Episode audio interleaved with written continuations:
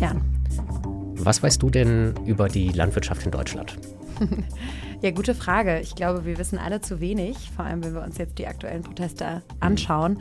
Was ich aber weiß, ist, dass sie extrem unterschiedlich ist und dass man sie eben nicht alle über einen Kamm scheren sollte, so wie man das generell nicht tun sollte. Mhm. Aber bei der Landwirtschaft fand ich es jetzt tatsächlich erstaunlich, wie unterschiedlich auch die Größen der Betriebe sind. Also von ganz klein, eher so im Süden Deutschland, gerade in Baden-Württemberg, zu wirklich riesig, gerade in Ostdeutschland.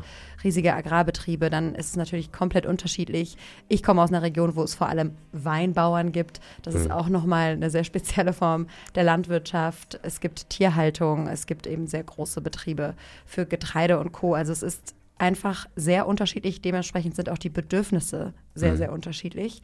Und ich glaube, aber ein Punkt, der tatsächlich für alle gilt, ist, dass sie sehr gut zu mobilisieren sind, wie wir gerade ja, gelernt haben. Ja, das wäre tatsächlich, ich hatte erwartet, dass das deine Antwort ist, dass die da Landwirte in Deutschland aktuell sehr, sehr sauer sind. Ja. Nicht zufrieden mit der Ampel.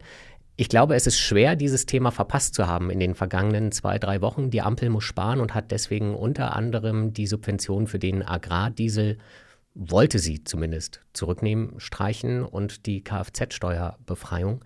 Man hat sich jetzt in der Ampel zumindest auf einen kleinen Kompromiss geeinigt. Ähm, die Landwirte sind mit diesem Kompromiss auch nicht einverstanden. Und deswegen auch heute wieder, wir zeichnen auf am Montag, 15. Januar in Berlin. Es ist sehr laut, wenn man bei uns draußen auf die Straße geht. Man kann sie nicht überhören am Brandenburger Tor und im Tiergarten. Aber ja, die Bauern, die Landwirte in Deutschland, die sind sehr wütend. Genau, und die machen auch weiter. Sie haben eine weitere Woche Proteste angekündigt, wollen eben auch von ihrer Maximalforderung, nämlich alle Kürzungen nämlich alle Kürzungen zurückzunehmen, nicht abrücken. Das heißt, da ist auch wenig Gesprächsbereitschaft, würde ich das mal nennen. Und deswegen können wir heute mit einem Experten darüber sprechen, wo sich die Landwirtschaft eigentlich gerade befindet, was eigentlich die größten Probleme sind. Professor, und wo die herkommen. Und wo die herkommen, genau. Ja. Professor Sebastian Lackner ist Agrar- und Umweltwissenschaftler von der Uni Rostock und wir begrüßen Sie ganz herzlich im Klimalabor. Ja, hallo, vielen Dank für die Einladung. Herr Lackner, vielleicht Sie gleich zu Beginn mit einem Wort. Wie würden Sie den Zustand der Landwirtschaft in Deutschland beschreiben? Und das Wort darf nicht wütend sein. Herausfordernd. Also ich glaube, die Lage der Landwirtschaft ist eigentlich gar nicht so schlecht. Das muss ich wahrscheinlich dann gleich erklären. Das und andererseits gibt es, gibt es eine ganze Reihe von Herausforderungen, die die einzelnen Landwirtinnen und Landwirte vor Ort ähm, vor allem mental und ähm, gedanklich herausfordern, wie man mit diesen Herausforderungen umgeht. Also die Herausforderungen sind nicht trivial. Das muss man wirklich sagen. Aber ich glaube, der Agrarsektor selber in Deutschland ist eigentlich ganz gut aufgestellt. Und das ist vielleicht auch äh, die Zuhörerinnen und Zuhörer eine kleine Überraschung, aber ich kann das auch gerne erklären. Kann man denn daraus, daraus schließen, dass Sie die Proteste, die jetzt stattfinden, überzogen finden? Nein, das ist auch nicht meine Aufgabe, das ähm, zu bewerten, sondern ähm, es hat ja das Re jeder das Recht, sozusagen auf die eigene Situation aufmerksam zu machen. Und es gibt auch durchaus einige Kritikpunkte, die ich nachvollziehen kann. Aber das ändert erstmal nichts, dass, glaube ich, wenn man sich die harten Fakten anguckt, die Lage der deutschen Landwirtschaft gar nicht so schlecht ist. Dann schauen wir doch mal auf diese harten Fakten. Vielleicht können Sie uns das mal beschreiben. Wir haben das jetzt schon ein paar Mal gehört, dass es gerade in den vergangenen ein, zwei Jahren sehr gute Gewinne gab. Dann heißt es aber wieder, das hing nur eben damit zusammen, dass die Preise gestiegen sind durch den Ukraine-Krieg. Dröseln wir das nochmal von vorne auf. Warum geht es Ihnen aus Ihrer Perspektive eigentlich ganz gut? Ich würde eher anders anfangen. Ich würde eher von der Seite anfangen, dass wir auf den Betrieben, und das ist das, was ich häufig beobachte, auf den Betrieben haben wir erstens mal sehr engagierte und gut ausgebildete Landwirtinnen und Landwirte. Das ist, glaube ich, erstmal die erste Voraussetzung, um ähm, erfolgreich am Markt zu sein, um auch mit gesellschaftlichen ähm, Herausforderungen umgehen zu können. Also ich Absolut. glaube, die Betriebe se sind selber sozusagen, was ihre Managementfähigkeiten, was ihre Fachkompetenz angeht, sehr, sehr gut. Es gibt eine sehr gute Maschinenausstattung, das sind wir schon fast beim Thema. Ähm, die, die Betriebe sind nach meiner Auffassung auch, zumindest wenn wir die ja, vielleicht die größeren und die wettbewerbsfähigeren angucken, aber das sind eben sehr viele. Das wird, wird teilweise falsch porträtiert. Es sind eben nicht nur alle klein, klein, sondern es gibt eben wirklich einen Teil der deutschen Landwirtschaft, der wirklich sehr, sehr modern und wettbewerbsfähig ist. So, das ist der erste Punkt, den ich da erstmal machen möchte. Der ja total interessant ist. Ich würde da gleich einhaken. Ich glaube, wir müssen das Punkt für Punkt durchgehen, weil das ist ja einer der Dinge, die viele Landwirte direkt immer bemängeln. Die sagen, wir finden kein Personal mehr, wir haben keine Leute. Sie sagen jetzt, die sind eigentlich personell gut aufgestellt, was ja nun wirklich nicht jede Branche gerade von sich behaupten kann. Ja, muss man differenzieren, ist richtig. Ich würde jetzt erstmal von denjenigen ausgehen, die dort arbeiten. Klar, Personalmangel ist tatsächlich ein Problem. Aber das ist auch wieder etwas, da nehme ich unterschiedliche Sichtweisen wahr. Das erste ist erstmal, wenn ich ein Personalproblem habe, dann hängt das ja einfach davon ab, was kann ich jemandem auch bieten, der bei mir arbeitet. Und da kann ich die ganze Bandbreite beobachten von sehr, sehr guter ähm, zukunftsweisender Personalführung, also Leute, die es begriffen haben, die einfach wissen, wenn ich einen Traktoristen am Markt gewonnen habe, ja, dann muss ich dem was bieten. Da muss ich auch den ernst nehmen als Persönlichkeit. Ne? Die, die, diese Leute, die da reinkommen, die erwerben sich ja auch ein gewisses Wissen. Mhm. Und die Art und Weise, wie gehe ich damit um? Personalführung, das ist natürlich auch etwas, wo ich immer sagen würde, ja Leute, guckt da drauf. Das ist gar nicht so unwichtig. Und wenn ihr eben einfach meint, man kann sowas mit einem geringen Lohn bezahlen, ist es schwierig. Umgekehrt, ich weiß natürlich auch, ne, nicht jeder kann einen Top-Lohn zahlen. Da sind wir jetzt vielleicht auch ein bisschen mehr bei den Problemen. Aber deswegen, ich nochmal, ich würde immer dafür plädieren zu sagen, ähm, es gibt solche und solche Betriebe, aber es gibt einen Teil der deutschen Landwirtschaft, der, glaube ich, sehr, sehr erfolgreich ist. Und auch personell gut aufgestellt. Das ist ja. Ja, personell gut aufgestellt. Also wir haben Betriebe besucht, da, da kriegen wir auch sozusagen von angestellten Mitarbeitern wirklich tolle Sachen erzählt. Also deswegen nochmal, ich würde auch vielen gerne immer zurufen, ähm, stellt euch doch nicht so sehr ähm, unter euren Möglichkeiten dar. Ihr, was an Potenzial da ist, ist gut. Natürlich, die Politik muss besser werden, damit setze ich mich auch forschungstechnisch aus, auseinander. Es ist nicht alles prima, aber da sind viele Sachen auch, wo ich sagen würde, ähm, mit mehr Strategie, auch mit mehr sozusagen Optimismus, können wir da mit Sicherheit eine ganze Menge der Probleme lösen. Über die Ampel müssen wir dann gleich mal reden, beziehungsweise auch über deren Vorgänger. Ich hatte in den vergangenen Tagen mehrfach gelesen, Beschwerden darüber, dass zum Beispiel der Mindestlohn erhöht wurde und dass der teilweise Zehntausende Euro Gewinn im Jahr aufgefressen hat, die Mindestlohnerhöhung. Ist der Mindestlohn, dass der gestiegen ist, ist das so ein großes Problem für viele Betriebe? Weil das spricht ja eigentlich schon auch für eine Branche, die massive Probleme hat, wenn man nicht in der Lage ist, einen Mindestlohn zu zahlen. Ja klar, das ist, das spricht für Probleme in der Branche. Aber die Frage ist auch wieder, wer beschwert sich da? Hm. Wenn, wenn ich mir Durchschnitte angucke oder wenn ich mir auch vor allem die Kennzahl von erfolgreichen Betrieben angucke, die wissen auch, dass Mindestlohn da eigentlich gar kein Thema sein darf. Und klar, wenn ich als Betrieb ohnehin über, ums Überlegen kämpfe, dann ist auch eine Mindestlohnerhöhung eine Katastrophe. Natürlich betrifft das Betriebe mit viel Handarbeit mehr.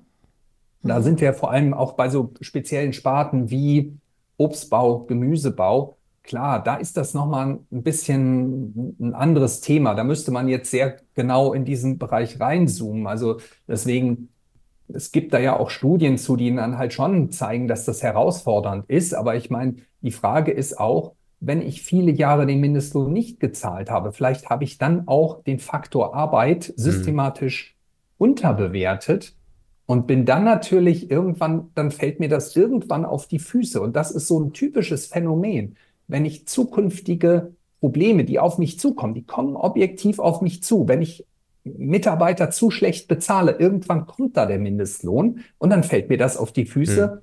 Und ja, dann kann ich mich natürlich vielleicht beschweren, aber vielleicht hätte ich das Problem auch frühzeitig sehen müssen. Ne? Das ist so ein bisschen der Punkt. Also insofern bin ich da auch ähm, unternehmerisch ich, gefragt. Ja, ne, wenn, wenn, wenn der Bauernverband sagt, wir haben tolle, starke Unternehmer. Jo, stimmt. Aber dann verhaltet euch doch bitte bei solchen Fragen wirklich unternehmerisch. Das ist doch der Punkt. Mhm. Und ich meine, aus Sicht und aus Sicht, ne, um vielleicht auch noch mal eins nachzusetzen, aus Sicht der Angestellten in der Landwirtschaft.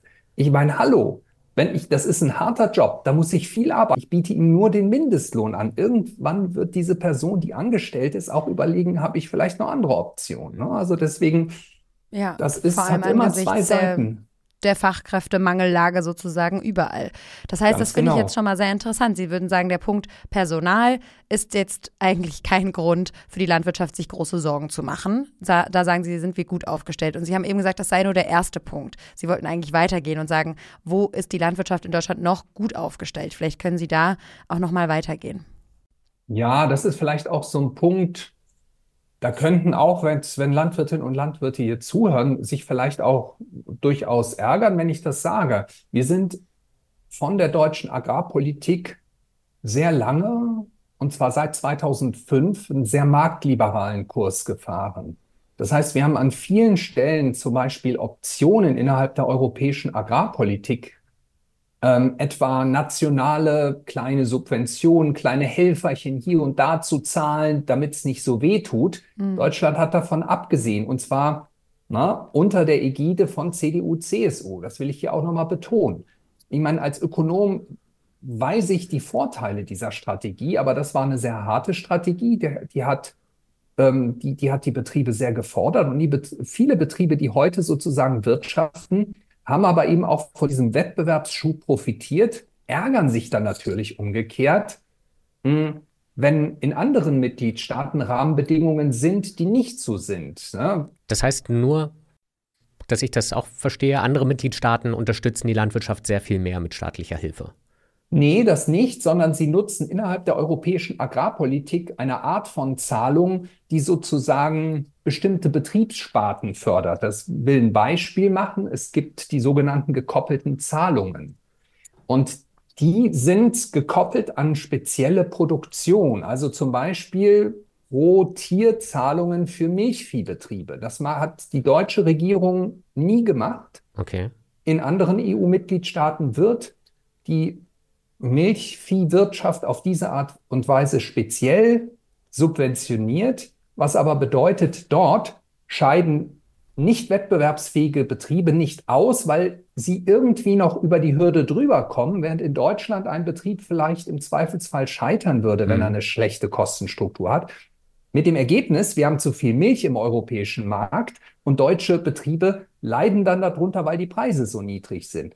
Und der Effekt ist aber einfach der, wir haben diese gekoppelten Zahlungen erlaubt. Es ist auch politisch gesehen sehr, sehr schwer, die abzuschaffen, weil im Rat im Grunde genommen 26 und 27 für diese Zahlung sind. Also man jetzt im Europäischen Rat. Genau, im mhm. Europäischen mhm. Rat, im, im Ministerrat, wenn ich eine Agrarreform beschließe. Das ist aber eben etwas, wo man eben wirklich sagen muss, das ist auch unter der Verantwortung von CDU, CSU passiert. Das ist auch etwas, wo der Deutsche Verbauer, Bauernverband ja offensichtlich innerhalb des Europäischen Bauernverbands überhaupt nicht erfolgreich war, weil der Deutsche Bauernverband beschwert sich über Wettbewerbsverzerrungen, aber wenn es um die Agrarreform geht, dann wird der Status quo lobbyiert und solche Probleme werden nicht angegangen. Und das ist eben etwas, das ist zum Beispiel eine dieser ja, ich würde mal sagen, Illusionen, denen man sich hingibt, dass man sich einerseits über Wettbewerbsverzerrungen beschwert, aber auch nicht sehen will, wer dafür verantwortlich ist. Die Ampel hat da gar keine Aktien drin. Ne? Und dann würde ich jetzt aber eben nochmal, um auf den Ausgangspunkt zurückzukommen, sagen, es gibt eben trotzdem viele deutsche Betriebe, die kommen mit diesen harten Wettbewerbsbedingungen und auch trotz dieser kleinen Verzerrungen klar. Und das ist aus meiner Sicht erstmal auch wieder etwas, das ist eine Leistung der deutschen hm. Betriebe. Aber man muss im Kern schon sagen, diesen Vorwurf hört man auch oft in den letzten Tagen. Es ist schon korrekt, wenn man sagt, dass deutsche Betriebe im Vergleich mit europäischen Wettbewerbern benachteiligt sind an gewissen Stellen. An gewissen Stellen, genau. Danke für die Differenzierung. Bei Agrardiesel ist das ähm, Thema eben auch teilweise aufgekommen. Und auch bei, bei der Agrardieselerstattung, wenn man sich wirklich das europäische Bild anguckt, dann sieht man schon, sehr viele, fast alle europäischen Staaten zahlen eine Agrardieselerstattung, allerdings mhm. in sehr, sehr unterschiedlichen Höhen. Deswegen, hm, da waren wir eigentlich auch eher im guten vorderen Mittelfeld, jetzt aus Sicht der Betriebe argumentiert, wenn das jetzt wegfallen würde, wären wir überhaupt nicht allein. Polen zahlt keine Agrardieselerstattung. Äh, die Niederlande zahlen keine Agrardieselerstattung. Frankreich zahlt viel weniger. Österreich hatte da eine Debatte und hat das reduziert. Also es ist ein sehr, sehr heterogenes Bild. Ich würde jetzt nicht sagen, dass die Agrardieselerstattung sozusagen die, der Hauptnachteil ja. ist am Wettbewerb. Ich würde eher sagen, diese gekoppelten Zahlungen, die sind, glaube ich, strukturell viel blöder ähm, mhm. für die Betriebe. Und insgesamt ist natürlich der Kritikpunkt, und das möchte ich hier auch nochmal betonen, ich kann das total verstehen, wenn sa Leute sagen, wir sind im Wettbewerb und da wird, da wird nicht ehrlich gespielt. Das sind kleine, ne, wir mhm. sprechen als Ökonomen von, von einer ausgeglichenen ähm, Spielfeld, Level Playing Field. Das heißt, überall in der, auf dem europäischen Markt sollen gleiche Bedingungen herrschen. Und der ist richtig, der Punkt. Das würde ich jederzeit unterstützen. Also diese Kritik ist richtig. Aber diese doppelten Zahlungen, wenn ich das jetzt richtig verstanden habe, das war gerade sehr viel Information, vielen Dank dafür. Ähm, diese doppelten Zahlungen, Zahlungen, gekoppelten Zahlungen, doppelt ja. nicht. Ähm, das ist genau das, was aber der Deutsche Bauernverband eben nicht angehen will. Das ist nicht das, was kritisiert wird. Und das ist ja, halt auch, wo man sich so ein bisschen die Rosinen rauspickt, wenn ich sie richtig verstehe. Das ist Rosinenpickerei politisch. Und das ist eben etwas, äh, weder die Vorgängerin von Herrn Özdemir, äh, Julia Klöckner, hat hier in irgendeiner Form nur die, die leiseste Kritik an diesen äh, partikularen Zahlungen erkennen lassen. Auch der Bauernverband, wenn Herr Ruckwied diese Kritik hat, und da kann ich sagen, ja klar, Herr Ruckwied, natürlich gibt es diese Wettbewerbsverzerrung. Aber was tust du dagegen? Was tust du im Rahmen von Copa dem europäischen Bauernverband, der in Brüssel eine sehr mächtige Lobby ist?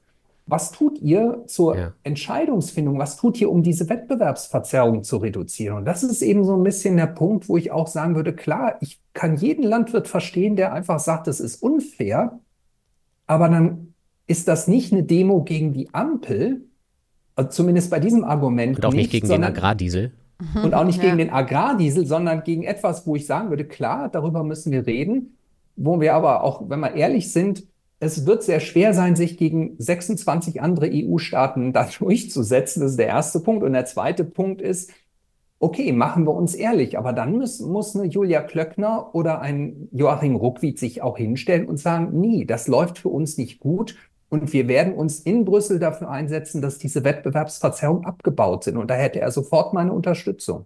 Das heißt aber, es gäbe die Möglichkeit, die Wettbewerbsverzerrung auf EU-Ebene abzubauen oder aber sie anders innerhalb Deutschlands zu nutzen, wenn ich sie richtig verstanden habe. Man könnte jetzt auch sagen, ja, wir haben bisher die, die letzten Jahre immer die Strategie gewählt, wir gehen da marktliberal ran, wir machen nicht mit, was diese gekoppelten Zahlungen angeht und, und versuchen, die irgendwie kleinteiliger zu verteilen, sondern wir halten uns da raus. Sie haben ja eben schon mal gelobt, sozusagen, dass es trotzdem vielen Betrieben gelungen ist, wettbewerbsfähig zu bleiben wenn man jetzt sagt, das ist ein bisschen schwierig, auf EU-Ebene irgendwie was zu ändern, was könnte man denn auf deutscher Ebene dann anpassen, um diese Subventionen, diese sehr komplizierten Subventionen besser zu verteilen?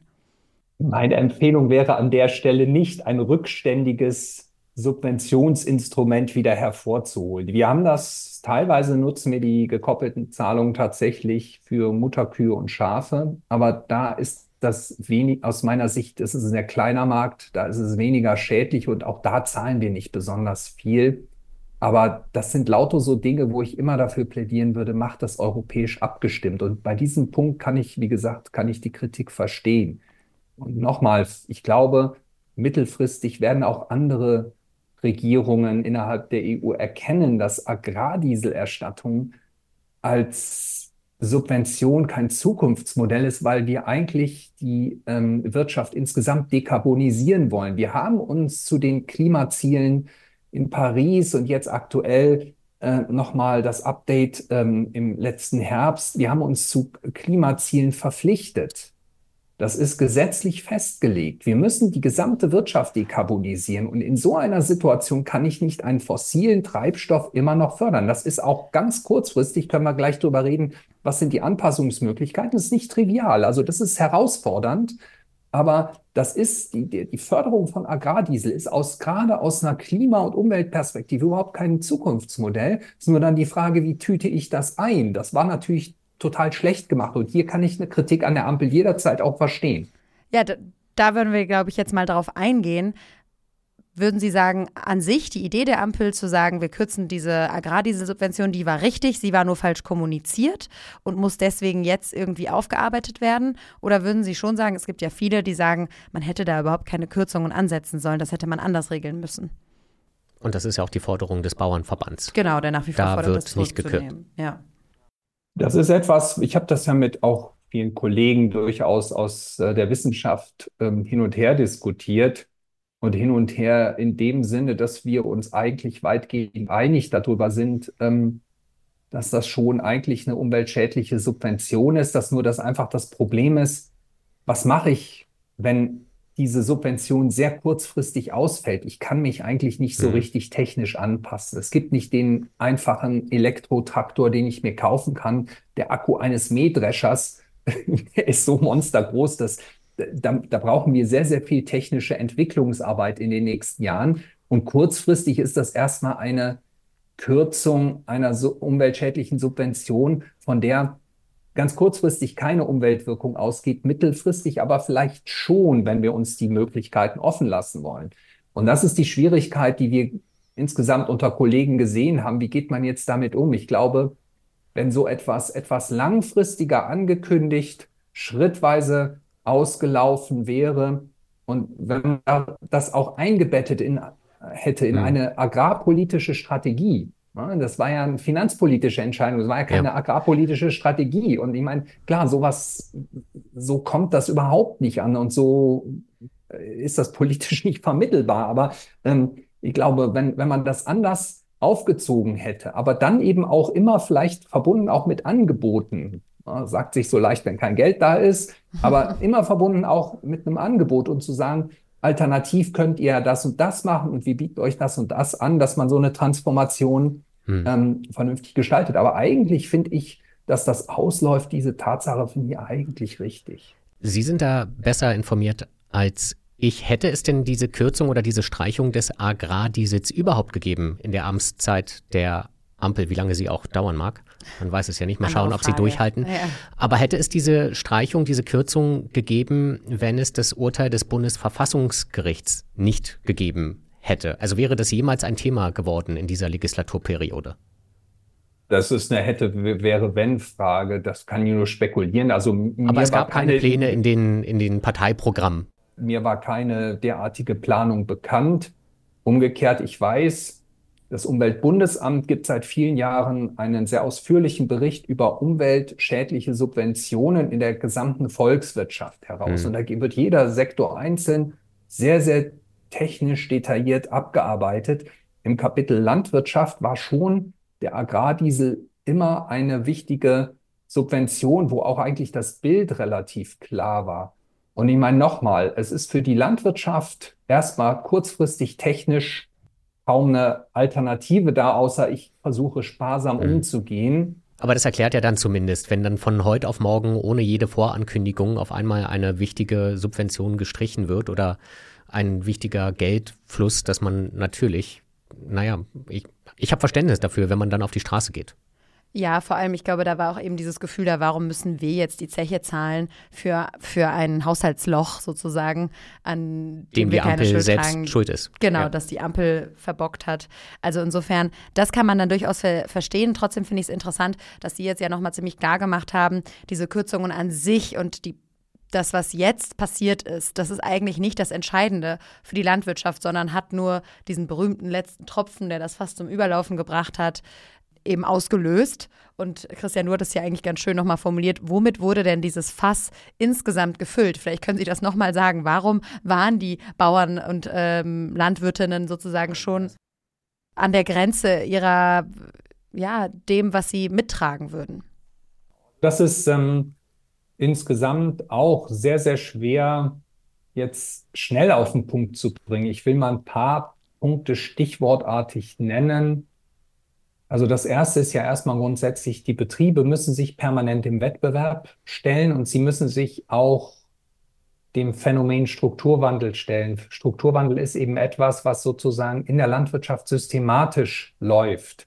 Das ist nichts, was man, was irgendwie politisch induziert ist, sondern das beobachten wir in allen großen Industrienationen. Das heißt, das ist von Politik höchstens am Rande in der Geschwindigkeit beeinflussbar, aber es ist erstmal als Phänomen da und die Betriebe müssen sich darauf immer permanent einstellen und gucken, wie überlebe ich so ein Stück weit. Und das ist natürlich, erzeugt einen gewissen Druck. Das ist, glaube ich, erstmal der erste Punkt, den man sich klar machen muss. Was meinen Sie denn mit Strukturwandel? Sind das die gesellschaftlichen Veränderungen oder? Nein, das meint, dass sozusagen wir seit dem Zweiten Weltkrieg oder schon davor, man kann, manche gehen zurück ins Mittelalter, dass wir einfach feststellen, der Agrarsektor wird immer kleiner. Es gibt immer weniger Betriebe, die Betriebe werden immer größer. Es arbeiten immer weniger Menschen in der Landwirtschaft. Es haben nach dem Zweiten Weltkrieg haben 25 Prozent der Bevölkerung in der Landwirtschaft gearbeitet. In Italien waren es 40. Okay. Aktuell arbeiten in der Landwirtschaft, ich weiß jetzt nicht, ob ich es ganz genau zitieren kann, aber ich glaube, es sind etwa 1,5, 1,6 Prozent der Bevölkerung. Ne? Von 25 auf 1,6 und in einem ganz kontinuierlichen äh, Prozess, wenn Sie sich die Zeitreihe angucken, Sie erkennen da keinerlei Strukturbrüche, keinerlei Einflüsse von irgendwelchen Regierungen. Das geht durch. Und das ist etwas, ne, was, was viele Politiker auch nicht verstanden haben. Die sagen dann immer, ja, das Höfe sterben, der und der ist schuld. Technologischer Fortschritt. Technologischer Fortschritt, genau. Ja. Und es geben jedes Jahr Höfe auf und das ist das ist total bitter, weil wenn ich jetzt mein ganzes Leben irgendwo gearbeitet hätte, zum Beispiel auch am Lehrstuhl in Rostock, an meinem Lehrstuhl, und ich würde dann feststellen, am Ende meines Arbeitslebens wird dieser Lehrstuhl eingestellt, das wäre für mich dramatisch. Mhm. Und das Schlimme ist aber, das passiert systematisch in der Landwirtschaft. Und ich kann, kann sozusagen, ja, erstmal das als, als Prädisposition für den Beruf Landwirtin oder Landwirt. Das ist etwas, was nicht einfach ist. Ich arbeite hart, ich arbeite jeden Tag, ich arbeite auch länger als andere Berufsgruppen, ich arbeite am Wochenende. Ja? Und dann stelle ich fest, ja, und das ist dann gleichzeitig noch so eine Tretmühle. Ne? Es gibt diesen Begriff tatsächlich in der Agrarökonomie, technologische Tretmühle. Ich muss die ganze Zeit mich so verbessern, dass ich am Ball bleibe, dass ich hm. im Wettbewerb bleibe. Hm. Und das ist, das ist erstmal der erste harte Punkt, der bei vielen eben auch dazu führt, dass da auch so ein ja, ich glaube, so ein Leidensdruck ist. Tatsächlich und, ja auch, auch nachvollziehbar, weil das Bild in unseren Köpfen ist ja immer noch da von, von, der, von dieser alten Struktur sozusagen. Wir haben ganz viele Menschen, die sich erstmal nur um, um unser Essen kümmern, sozusagen, eben Bauern, Bäuerinnen. Und äh, das hat sich total gedreht. Das finde ich, haben Sie jetzt nochmal ganz schön beschrieben, dass einem klar wird, das sind jetzt eigentlich das Elementarste, also das Wichtigste, was wir brauchen. Die Ernährung wird inzwischen von einer ganz, ganz kleinen Bevölkerungsgruppe gesichert. Ja, und genau deswegen wäre auch aber an der Stelle mein Plädoyer auch an diejenigen, die das hier vielleicht auch hören, dass man sich auch nochmal damit beschäftigt, was sind denn eigentlich heute moderne Betriebe? Es gibt dann immer so dieses Schlagwort der Agrarindustrie. Ähm, nein, sorry, das sind topmoderne Betriebe. Und wenn ich jüngeren Absolventinnen und Absolventen bei uns in Rostock irgendwo anders an anderen Agrarfakultäten empfehlen soll, möchtest du in die Landwirtschaft gehen? Das ist ja etwas, was viele, die vom Hof kommen, sich dann fragen. Da muss man eben auch sagen, ja, der Betrieb muss modern sein, der muss groß genug sein, der muss auch so organisiert sein, dass ich im Sommer vielleicht doch mal irgendwie wenigstens eine Woche in Urlaub fahren kann. Und das können wir nur leisten, wenn wir wirklich wettbewerbsfähige Strukturen haben. Und deswegen ist das keine böse Agrarindustrie. Und das schlägt eben auch zurück auf manche sehr viel kleinere. Ne? Da haben wir immer so dieses Friede, Freude, Eierkuchen Bild des hm. kleinen Betriebes. Ja, so Diese romantische Betrieb. Vorstellung, ja, von wo alles noch in Handarbeit gemacht wird. Sehr romantische Illusion. Ähm, aber das ist dann zum Beispiel so eine Betriebsstruktur, da kann ich eben nicht in Urlaub fahren im Sommer und da werde ich irgendwann in Probleme reinlaufen. Und deswegen ist diese Groß-Klein-Debatte zum Beispiel auch etwas, was aus meiner Sicht an der Realität vorbeigeht. Und ich habe wirklich sehr viel Sympathien mit kleinen Betrieben. Ich kenne viele kleine Betriebe. Da, die haben, diese Leute haben meine, meinen Respekt, meine Hochachtung. Nur wir müssen eben auch uns ein besseres Bild davon machen, wie heute Landwirtschaft funktioniert. Und Landwirtschaft funktioniert vor allem auch in Strukturen, die eben schon, wo wir sehr rational umgehen mit, mit Betriebsmitteln zum Beispiel. Und korrigieren Sie mich, wenn ich falsch liege, aber je moderner ein Betrieb ist, die Maschinerie, die teilweise, glaube ich, sogar auch schon automatisch genutzt werden kann, also die große Mähdrescher und sowas, alles, wo gar keiner mehr an, am, am Steuer sitzen muss, das kann am Ende des Tages vielleicht dann auch wieder ein Wettbewerbsvorteil sein, den deutsche Landwirte haben im Vergleich mit dem Ausland, wo dann eben ja. die Betriebe nicht so modern sind, sondern alles von Hand gemacht werden muss, mehr oder weniger. Genau, und das ist, das ist halt der Problem. Ich will jetzt nochmal wieder anknüpfen an die Frage, was weitere Faktoren ja. sind. Der zweite wichtige Faktor ist ja der, dass wir ähm, insgesamt einige größere Umweltherausforderungen haben. Äh, am Anfang hatte ich ja über die, über die Dekarbonisierung, über Klimawandel gesprochen. Da gibt es eine ganze Reihe von Dingen, die auf die Landwirtschaft zukommen. Wir haben den Rückgang der Artenvielfalt. Was auch ein Problem ist, was wirklich ernst genommen werden muss und wo wir auch in den nächsten Jahren gucken müssen, wie können wir durch gezielte Maßnahmen ähm, die, diesen Trend stoppen. Dritte ist, wir haben Nährstoffüberflüsse häufig in, in Verbindung mit einer intensiven Tierhaltung. Und das sind große Themen. Was weitere ist der Umbau der Tierhaltung, darf man auch nicht vergessen, auch ein großes Thema. Und das sind natürlich Dinge, die verunsichern die Leute, weil es dafür jetzt nicht die einfache Patentlösung gibt, sondern man gemeinsam arbeiten muss. Also das ist der große zweite Faktor. Können wir vielleicht nochmal in die Details reingucken? Ich will den dritten Faktor gleich auch nochmal mitnennen. Das sind dann so mehr oder weniger Umweltauflagen zusammengefasst. Mhm. Ja, was heißt Umweltauflagen? Man muss das ja nicht über Umweltauflagen machen. Man kann, ne, also das ist eine sehr, sehr differenzierte und komplexe Diskussion, mhm. wo eben Betriebe sich auch einfach nicht mitgenommen, nicht ernst genommen fühlen. Also manche Leute denken, man kann das jetzt einfach irgendwie so und so machen und die Betriebe wissen ganz genau, dass das technisch anspruchsvoll wird. So. Auch da gibt es ja immer diese romantische Vorstellung, dass kleine Betriebe, die irgendwie in Handarbeit arbeiten, umweltfreundlicher sind und, und klimafreundlicher sind als die großen, bösen Agrarlobby, wo wir, glaube ich, alle irgendwelche riesigen Sojafelder im Kopf haben. Ähm, und das würden Sie sagen, stimmt so nicht. Nein, das ist überhaupt nicht korrekt. Das ist ähm, auch wirklich aus wissenschaftlicher Sicht lässt sich dieser Punkt nicht, nicht verifizieren. Kleine Felder helfen bei Biodiversität. Das ist richtig, aber kleine Felder gehören nicht notwendigerweise zu kleinen Betrieben, sondern das ist ja auch etwas, was ich künstlich herstellen kann, indem ich Mixed Cropping, also Anbau verschiedener Kulturen nebeneinander, indem ich gezielte Blühstreifen einsetze und so weiter. Es gibt schon Möglichkeiten, aber der Punkt ist, das ist alles anspruchsvoll, das erfordert Wissen, das erfordert Aufmerksamkeit und Geld. So, und das, da fühlen sich Betriebe, ja, also die machen sich Sorgen, was kommt da auf mich zu und was bietet mir die Agrarpolitik an? Und da sind wir bei dem dritten großen Punkt. Und ich glaube, dieser dritte große Punkt, der ist ja, in Kombination mit Punkt zwei, also das sind so die beiden wichtigen Punkte. Ähm, Agrarpolitik ist inkonsistent. Wir haben keine vernünftige, klar strukturierte Agrarpolitik und da gibt es unheimlich viel hin und her.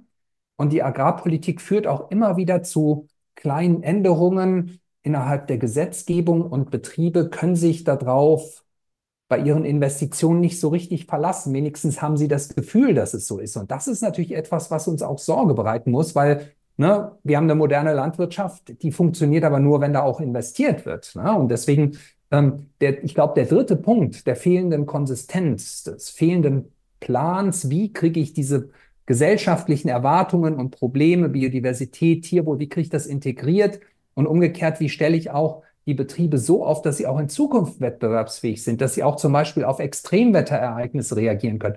Dafür gibt es aus meiner Sicht auch nach dem Regierungswechsel keinen vernünftigen Plan. Vor dem Regierungswechsel gab es diesen Plan im Übrigen aber eben auch nicht. Und wenn, wenn, wenn ich dagegen demonstriere, müssen wir sehr fein auseinanderhalten. Einige Dinge schleppen wir von der Vorgängerregierung aus meiner Sicht mit. Ja, das ist ein wichtiger Punkt. Sie sprechen jetzt von Inkonsistenz. Das ist ja schon erstaunlich, wenn man davon wenn man sich anschaut, dass 51 Jahre lang CDU, CSU das Landwirtschaftsministerium inne hatten, Christian hatte das hier nochmal schön notiert gehabt, 14 Jahre lang die FDP, ähm, das heißt, da gab es eine sehr lange Konsistenz konservativer Politik, die allerdings nicht dazu geführt hat, dass das irgendwie das Vertrauen gestärkt wurde. Es gibt aber eigentlich ein Instrument, darauf würde ich Sie gerne jetzt gegen Ende des Podcasts nochmal ansprechen. Es gab die Zukunftskommission Landwirtschaft, die 2021 ein langes Papier vorgelegt hat, mit Vorschlägen, wie eben die Landwirtschaft zukunftsfähig aufgestellt werden könnte.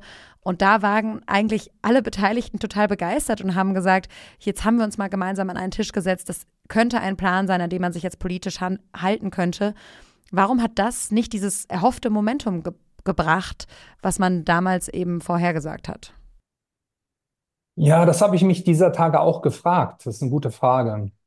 Also erstmal, ich glaube, die, dieses Dokument ist ja ein sehr allgemeines Dokument, wo man auch sich teilweise auf Formelkompromisse geeinigt hat. Aber das macht man ja in der Politik auch so. Ne? Also mhm. die Europäische Gemeinschaft, die römischen Verträge sind genau so entstanden, dass man Strittiges ausgeklammert hat und erstmal gesagt, wo sind wir uns einig, wie wollen wir vorangehen? Und da wäre meine Erwartung auch gewesen, dass man das stärker aufgreift. Nun muss man aber ehrlicherweise zwei Dinge ergänzen. Das Dokument, also der Abschlussbericht der Zukunftskommission Landwirtschaft, enthält schon auch kleine Inkonsistenzen, auch Quellen, die nicht wissenschaftlich fundiert sind. Also das ist so ein bisschen das Erste. Und man macht da immer die Rechnung ohne den Wirt, die Bürgerinnen und Bürger beziehungsweise die Steuerzahler. Mhm. Das ist so, äh, da würde ich jetzt mal sagen, ähm, das ist ein Problem. Hm. Aber ja, man kann auch dann sagen, ist es Glas halb leer, halb voll. Ich würde schon sagen, es ist ein tolles Dokument. Aber der zweite Punkt, und der ist, glaube ich, viel wichtiger. Aus so einem Dokument ergibt sich nicht automatisch eine klare Handlungsanweisung für eine Politik, sondern man kann aus so einem Dokument sehr unterschiedliche Maßnahmen und Instrumente in der praktischen Politik ableiten. Damit verbunden sind häufig auch juristische Probleme, die dieses Dokument überhaupt nicht löst. Das heißt also, die Aufgabe von Politik würde nach meinem Verständnis schon darin bestehen, diese Dinge weiter auszuhandeln. Und es, ent, es, entsteht noch keine Lösung, indem ich mich einfach sklavisch an diesen Bericht der Zukunftskommission ähm, äh, orientiere, sondern ähm, ich muss trotzdem weiterhin an Den Lösungen arbeiten. Mhm. Ne? Genau. Also ich muss auch dann gucken, wenn ich dann irgendeine praktische Umsetzung habe und das kann man an verschiedenen Beispielen zeigen, dann muss ich trotzdem erstens mal Ne, ich muss es kommunizieren, muss diskutieren, muss gucken, auch kriege ich die Akteure nochmal so an Bord. Und ja, also deswegen äh, aus der Perspektive ist es klar, ähm, da muss es weitergehen. Und aus meiner Sicht in einer repräsentativen Demokratie ist es immer so, so eine Kommission gibt wichtige Impulse. Aber am Ende des Tages entscheidet der Deutsche Bundestag. Das muss man sich auch wieder klar machen. Sprich, das, was Bürgerinnen und Bürger gewählt haben an der Wahlurne, das ist entscheidend.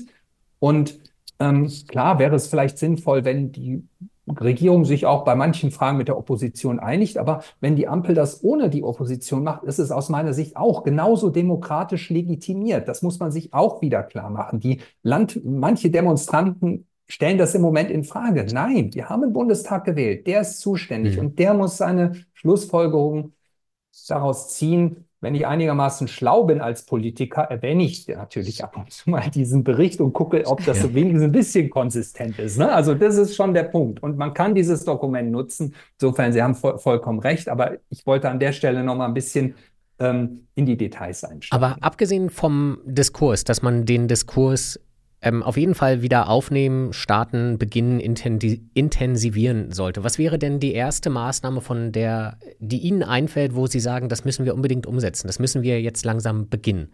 Was müssen wir in Deutschland machen? Weil ich glaube, das System, so wie es jetzt ist, dass wir diese Vorstellung, dass wir die deutsche Landwirtschaft bis zum Sankt Nimmerleinstag durchsubventionieren, damit sie wettbewerbsfähig ist. So klingt das manchmal, wenn ich die Forderungen auch des Bauernverbands lese, dass halt ja gut, wir haben halt Subventionen, die wollen wir gerne behalten und daran wird nicht gerüttelt. Aber das kann es ja auch nicht sein. Nee, ich glaube auch nicht, dass es das sein kann. Ich will nur einen Punkt trotzdem machen. Wir werden für die Zukunftsaufgaben, für diese Herausforderungen, von denen ich sprach, werden wir weiterhin subventionieren müssen. Es ist hm. im Übrigen, kann das auch ökonomisch rational sein, da Geld in die Hand zu nehmen, wenn ich be bestimmte gesellschaftliche Ziele in der Landwirtschaft stärker implementiert haben möchte. So, also das ist erstmal der erste Punkt. Und dann ist jetzt die Frage, Sie fragten nach der einen. Ja, die es natürlich nicht gibt, aber wo, machen, wo fangen wir an? Der eigenen Golden Bullet. Sie haben, der Ball liegt auf dem Elfmeter. Ja. Wo, wo würden Sie ihn, ihn, hinschießen? Natürlich in die Ränge oder in den Nachthimmel von äh, Belgrad, nicht wahr? Ähm, aber der Punkt ist, ähm, es gibt schon, glaube ich, einige Sachen, die sehr naheliegend sind. Aus, aus, aus politischer Ebene muss, glaube ich, die aktuelle Ampelregierung wirklich einfach mal sagen, wo will sie agrarpolitisch hin? Das ist ein Gezerre hinter den Kulissen. Die FDP und die Grünen sind sich nicht einig. Die SPD ist merkwürdig auf Tauchstation und die müssen. Seit vielen Monaten. Seit ja, und die, diese drei Partner müssen endlich mal sich in die Augen gucken und sagen, was wollen wir erreichen? Hm. Oder wollen wir es wie die GroKo machen und wir ändern Dinge nur im homöopathischen Bereich? Und das ist. Also erstmal ein gemeinsames Ziel überhaupt definieren. Ziel definieren, kommunizieren, sagen, liebe Landwirtschaft, das machen wir in der zweiten Hälfte der Legislatur. Das ist sozusagen weiterhin sehr unklar. Cem Özdemir hat es als Agrarminister nicht leicht. Er ist eigentlich auch ein guter Kommunikator, aber er ist, was sozusagen seine inhaltlichen Punkte, die er erreichen will, immer noch sehr vage, sehr blass, mhm. sehr unklar. Und ich glaube, es ist wichtig, dass man in irgendeiner Form für die nächsten anderthalb, zwei Jahre einen klaren Fahrplan entwickelt und den politisch kommuniziert. Okay. So, inhaltlich glaube zwei Dinge, die sehr naheliegend sind. Umbau der Tierhaltung für mehr Tierwohl, das wurde auch schon angefangen, aber da fehlen uns die Investitionsmaßnahmen, die die FDP nicht finanzieren will. Das ist da würde ich sagen, eine Leute, gehörte Beschwerde der Landwirte, dass es dafür kein Geld gibt, keine Mittel. Genau. Hm. Und da würde ich auch sagen, Leute, einigt euch. Das macht einen schlechten Eindruck und zwar nicht nur in der Landwirtschaft. Und der andere Punkt, wo ich auch sagen würde, wo wir ganz dringend rein müssen, ist ähm, die Moorvernässung. Das kann ich jetzt nicht komplett nochmal erklären, aber das ist ein eigener es, Podcast. Dazu haben wir auch das schon einen Podcast. Das ist ein eigener Podcast. Trotzdem will ich es erwähnen, weil es sehr wichtig ist, um Treibhausgase zu sparen. Und wir müssen damit schnell anfangen und müssen da Geld reintun. Auch da, das ist strukturell angelegt, aber wir müssen das wirklich mit Ambition vorantreiben, weil sonst erreichen wir die Klimaziele nicht. Mhm. Und ähm, auch das ist, wenn ich jetzt wirklich nach konkreten Maßnahmen gefragt werde, diese zwei Dinge sind wirklich sehr, sehr wichtig. Und die sind auch mit Unsicherheit in der Landwirtschaft ver verbunden. Das heißt also auch hier immer klar kommunizieren, auch sagen, wie kann ich Investitionssicherheit erzeugen. Mhm. Also das ist, glaube ich, sehr, sehr wichtig. Das heißt, ich bin sehr froh, dass Sie jetzt auch zum Abschluss nochmal diese Klimapunkte mit reingebracht haben. Wir sind ja hier im Klimalabor und die Landwirtschaft ist eben da ein riesiges Thema. Ich, ich nehme daraus auf jeden Fall mit, dass es Konsistenz braucht, dass es ein gemeinsames Wir müssen Ziel uns ehrlich braucht. machen. Genau, wir müssen uns ehrlich machen in dieser Politik und dass es der Landwirtschaft aber eigentlich nicht so schlecht geht. Und das finde ich immer das Konstruktive, das Optimistische, dass wir in Deutschland eine Landwirtschaft haben, mit der wir arbeiten können, aus der etwas Gutes entstehen kann wenn diese Ampel, und da haben Sie es eben auch schon schön gesagt, äh, einen Weg findet, ihre Ziele auch vernünftig zu kommunizieren und zusammenzuarbeiten. Und dann, das habe ich mir jetzt aber auch notiert, also es ist schon so, man muss den Landwirten eine Vision für die Zukunft geben und sie dann dabei auch finanziell unterstützen, diese Vision zu erreichen. Haben Sie noch was zu ergänzen? Ansonsten würden wir an dieser Stelle Schluss machen, weil es war schon sehr ergiebig und wie so oft müssen wir sagen, es würde reichen, um noch viele Podcasts aufzuzeichnen. Ja, definitiv. Also wenn ich mir was wünschen dürfte, wäre eben auch, ähm, dass wir Landwirtinnen und Landwirte als Unternehmer ernst nehmen und ähm, eben auch anerkennen, dass es eben manchmal kein leichter Job ist. Aber ich glaube, das tun viele Menschen auch. Also die Umfragen deuten darauf hin, es gibt einen großen Respekt und für die Landwirtschaft und deswegen wäre ich auch hier äh, für die mittlere Perspektive sehr optimistisch, wenn die Agrarpolitik die richtigen Weichenstellungen vornimmt. Herr Lackner, da bedanke ich mich für dieses perfekte, sehr versöhnliche Schlusswort und freue mich schon auf unser nächstes Treffen. Vielen Dank, ich danke auch. Auch ich sage wie immer vielen Dank. Alle Interviews, alle Podcast-Folgen zum Nachhören gibt es auf RTL Plus und in der NTV-App. Und zum Nachlesen natürlich auch ntv.de. Tschüss und bis nächste Woche. Tschüss.